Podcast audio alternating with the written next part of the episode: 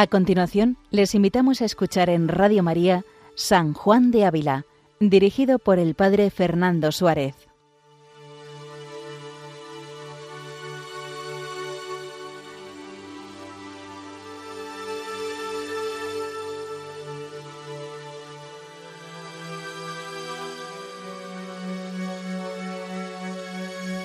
Muy buenos días a todos los oyentes de Radio María.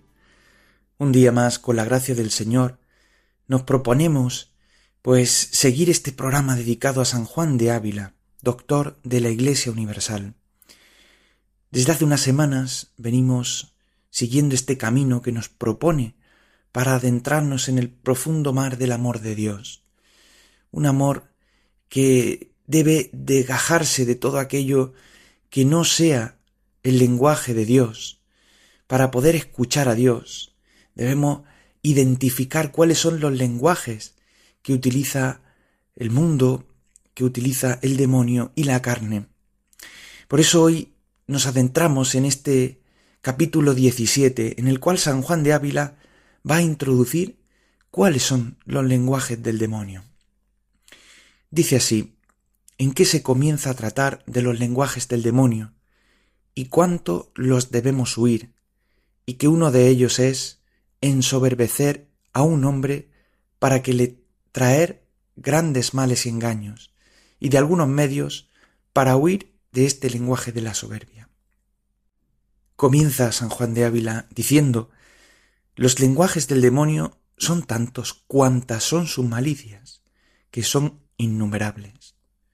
Porque así como Cristo es fuente de todos los bienes que se comunican a las almas de los que con obediencia se sujetan a él, así el demonio es padre de pecados y tinieblas, que instigando y aconsejando a sus miserables ovejas, les induce a maldad y mentira, con que eternalmente se pierdan.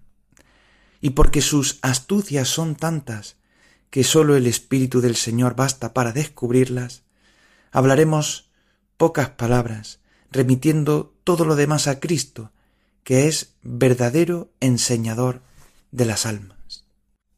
Comienza así San Juan de Ávila a tratar quién es el demonio. Evidentemente, el demonio no está al nivel de Dios. El demonio es padre de pecados y tinieblas.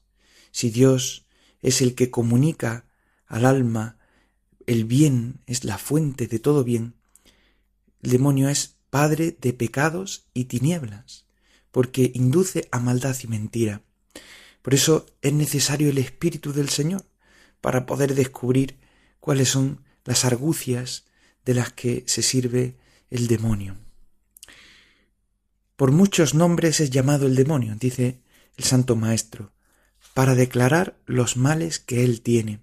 Mas entre todos hablaremos de dos, que son ser llamados dragón y león.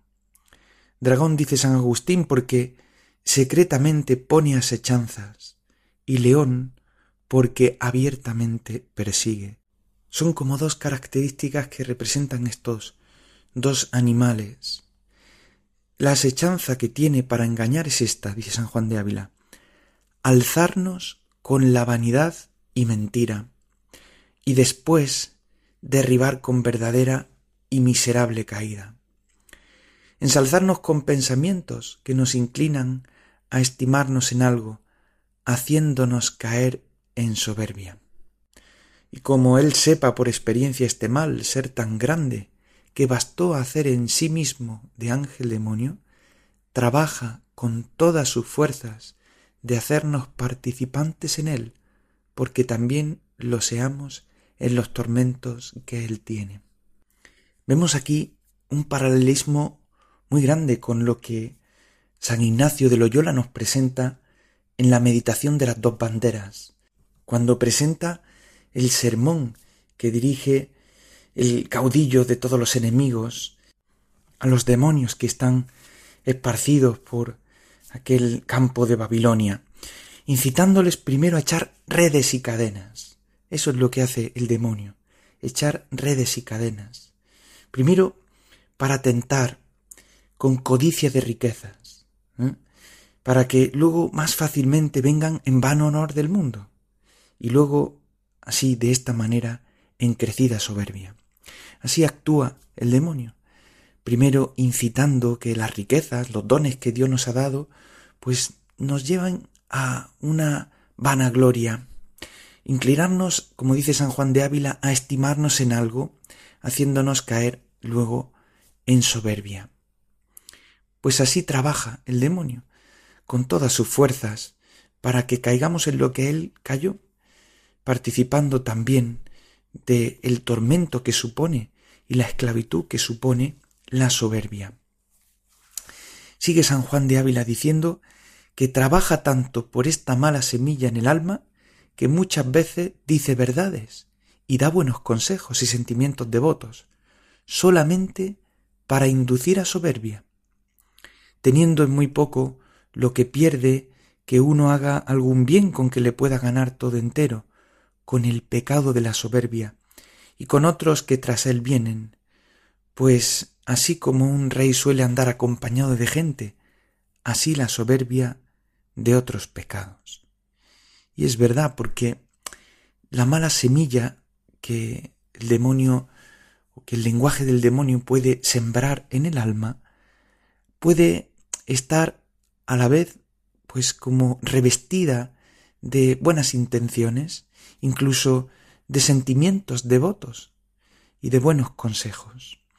San Ignacio también nos va a prevenir de, este, de esta tentación que hace el demonio cuando en las reglas para una mayor discreción de espíritus, las correspondientes a, a la segunda semana de ejercicios, nos dice que es propio del ángel malo que muchas veces se aparece bajo forma de luz, entrar con la ánima devota y salir consigo. Dice, es, a saber, traer pensamientos buenos y santos conforme a la tal alma justa y después poco a poco procura salirse trayendo al alma a sus engaños encubiertos y perversas intenciones. Es justamente lo que nos va a decir San Juan de Ávila a continuación. Dice que de un solitario, de un hombre, leemos que el demonio le apareció durante mucho tiempo en figura de ángel de Dios y le decía muchas revelaciones y hacía que cada noche relumbrase la celda, como si en ella hubiera lumbre de alguna vela o candil. Después de todo lo cual lo persuadió para que matase a su propio hijo, para que fuese igual en merecimientos al patriarca Abraham, lo cual el solitario engañado se aparejaba a hacer si el hijo que lo sospechó no se fuera huyendo. Nos pone el ejemplo aquí San Juan de Ávila de un hombre que, pues bajo capa de bien el demonio lo tienta y le invita a actuar como Abraham con su hijo, ofreciendo a su hijo en sacrificio, cuando en el fondo pues se trataba de una invitación del, del mal espíritu, del demonio. Dice que otro también se le apareció en figura de ángel y le dijo mucho tiempo muchas verdades para acreditarse con él. Y después díjole una gran mentira contra la fe, la cual el otro engañado creyó. Y por último dice que también se lee de otro que después de haber vivido cincuenta años con muy singular abstinencia y con guarda de soledad más estrecha que cuantos estaban en aquel yermo, le hizo el demonio entender, en figura de ángel, que se echase en un hondísimo pozo para que por experiencia probase a quién tanto había servido a Dios como él, ni aquello ni otra cosa le podía empecer. Todo lo cual él creyó y lo puso por obra, y siendo con mucho trabajo sacado medio muerto del pozo, y siendo amonestado por los santos viejos del yermo que se arrepintiese de aquello, porque había sido ilusión del demonio, no lo quiso creer ni hacer. Y lo que es peor, es que aunque murió al tercer día, tenía tan metido el engaño en su corazón, que aun viéndose morir por causa de la caída, creyó todavía que había sido revelación del ángel de Dios. Y es que es verdad, el demonio muchas veces nos tienta como ángel de luz, bajo forma de luz, y nos trae incluso pensamientos de hacer el bien, de buenos, pero con la intención de irnos llevando a su terreno, de con engaños, cubiertos o perversas intenciones, como dice San Ignacio, ¿no? Pues estos ejemplos nos pueden servir de luz. Cuando el alma ha sido llevada o es llevada, como San Juan de Ávila nos dice, a una intención perversa, apartarse de Dios, ofender a Dios, pues ciertamente no puede venir del buen espíritu sino, sino del demonio. Dice, oh cuánto conviene a los aprovechados en la virtud vivir en el santo recelo de sí, como gente que aunque tengan conjeturas de que están bien con Dios, mas no certidumbre, ni saben, ni son dignos de temor o de aborrecimiento en el tiempo presente, y menos lo que será de ellos en el tiempo que les resta vivir, y especialmente se deben de guardar mucho de creerse a sí mismos, acordándose de aquella profunda sentencia de San Agustín, la soberbia merece ser engañada. Claramente nos señala San Juan de Ávila que el engaño está en creer que estamos en paz con Dios.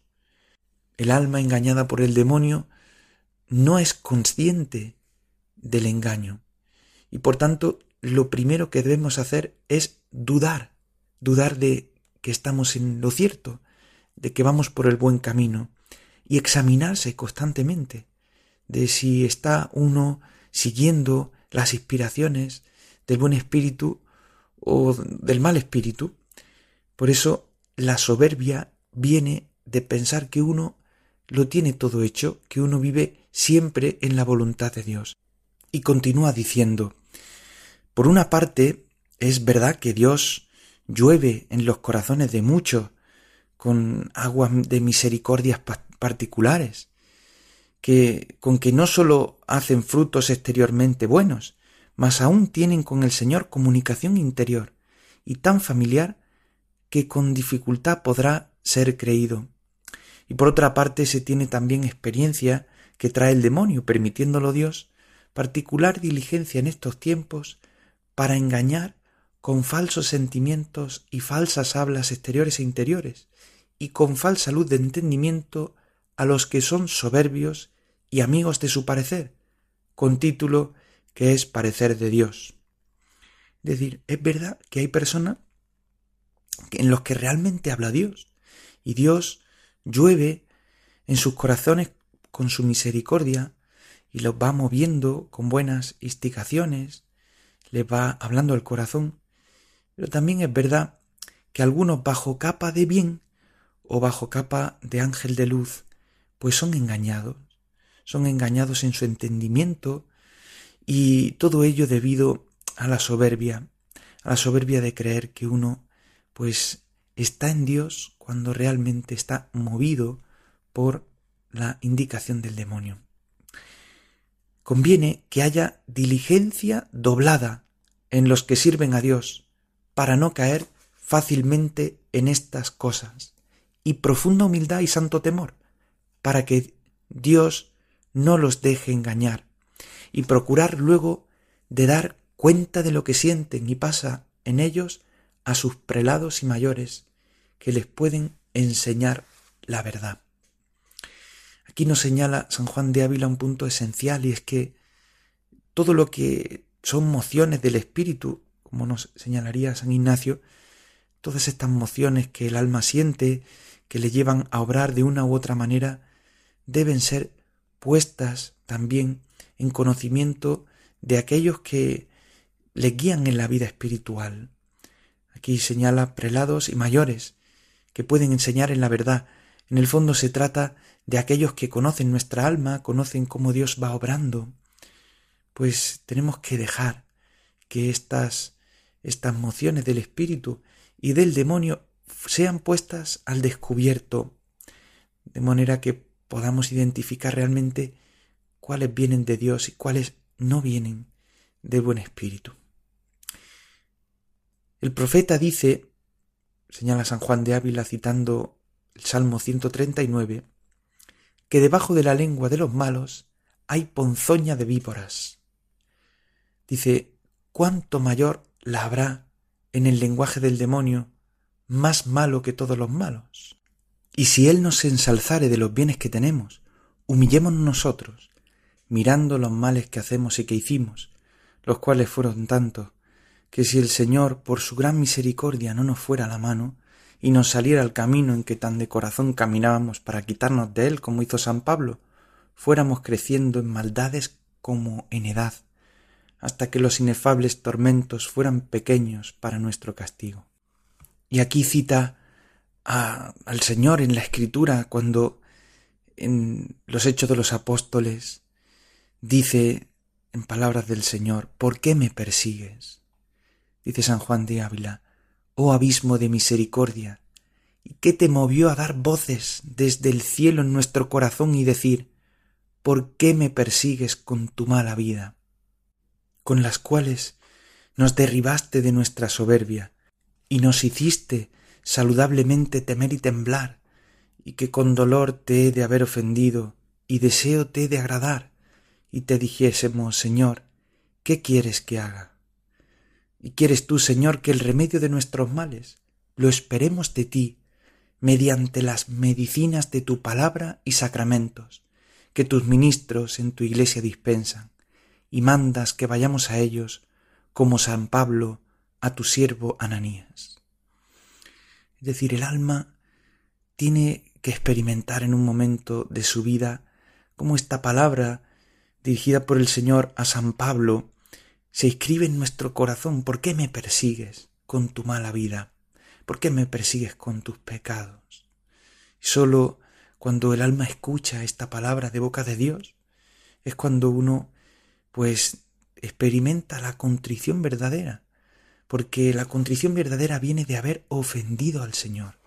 La experiencia no de haber incumplido una norma, sino de haber ofendido a aquel que me lo ha dado todo, y surge por tanto el deseo de agradar, de agradarle a Él, de reparar y de agradarle. Señor, ¿qué quieres que haga? ¿Qué quieres que haga con mi vida? Y ahí es donde, en ese pasaje, donde San Pablo acude a Ananías, al siervo del Señor, para, para orientarle, para que le oriente y pueda, pues con su ayuda, sanar, sanar las heridas del alma que ha causado el pecado. Conviene, pues, dice San Juan de Ávila, acordarnos del miserable estado en que por nuestra flaqueza nos metimos, si queremos estar seguros en el dichoso estado en que por su misericordia Dios nos ha puesto, creyendo muy de verdad que lo mismo haríamos que entonces hicimos si la poderosa y piadosa mano de Dios se nos apartase de nuestra mano. Si miramos a los muchos peligros en que estamos sujetos por nuestra debilidad, no nos alegraríamos de esta manera con el bien de presente que tenemos, mas por el temor de los pecados que podemos hacer. Gemido ha de costar el pecado cometido para ser perdonado, y temor ha de costar el que está por hacer, para que de él seamos librados. Una buena cita para recordar. Nos da de costar gemidos el pecado para ser perdonado. ¿Por qué? Porque el Señor quiere que lloremos nuestros pecados, que los lloremos porque por ellos hemos ofendido a nuestro amigo, al Señor. No hemos ofendido simplemente, no hemos incumplido una norma, sino hemos ofendido al Señor. Y también tener el temor por nuestra debilidad de volver a cometerlos. Dice que, pone un ejemplo aquí San Juan de Ávila muy elocuente, cuando eh, tomando la Sagrada Escritura, el paso del Mar Rojo, dice, gran alegría mostraron los hijos de Israel y devotos cantares hicieron a Dios, cuando tan gran maravilla hizo con ellos, que los pasó por el mar a pie enjuto. Y parecíales que, pues tan, en tan gran peligro no habían peligrado, ninguna cosa había de ser bastante para los derribar, ni impedir que alcanzasen la tierra por Dios prometida, mas la experiencia salió de otra manera, porque después de aquel gran favor sucedieron tentaciones y pruebas. Es decir, cuando experimentamos que Dios nos ha salvado de miles peligros, no debemos, por tanto, alegrarnos en la medida que nos olvidemos de ellos, sino seguir rogando a Dios que nos libre de la tentación, como decimos en el Padre nuestro. ¿Quién será, pues, tan desatinado que ahora mire a la vida pasada, ahora a la que resta por vivir, que ose alzar su cabeza y tomar alguna soberbia, pues en lo pasado ve que tan miserablemente cayó, y en lo porvenir a tantos temores está sujeto. Y si bien conociere y sintiere la verdad de cómo todo lo bueno viene de Dios, verá que el tener dones de Dios no ha de ensalzar vanamente a los que tienen, mas a bajarlos más, como quien más agradecimiento y servicio debe. Y cuando piensa que creciendo las mercedes crece, crece la cuenta que ha de dar de ellas, como dice el Evangelio, parecenle los bienes que tiene una carga pesada, pues que le hace gemir y ser más cuidadoso y humilde que antes. Valdría aquí citar el Evangelio cuando el Señor le dice, a quien más se le dio, más se le pedirá.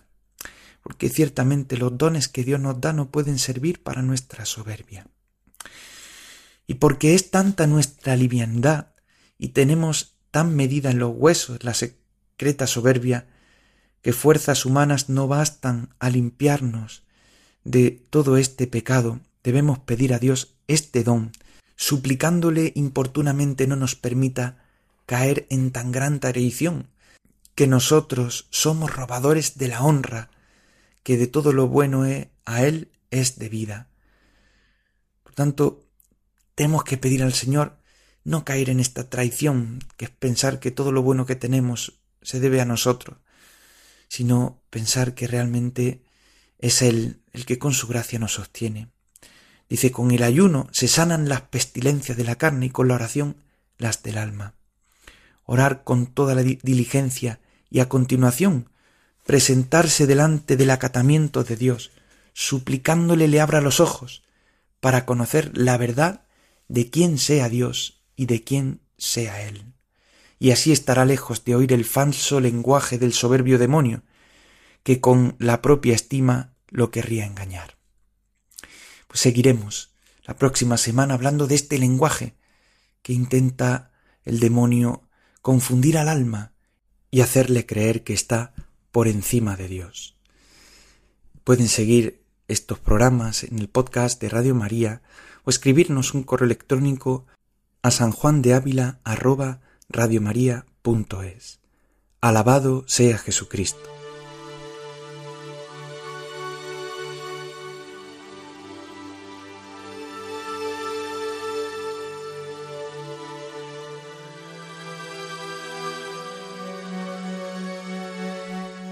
Han escuchado en Radio María San Juan de Ávila con el Padre Fernando Suárez.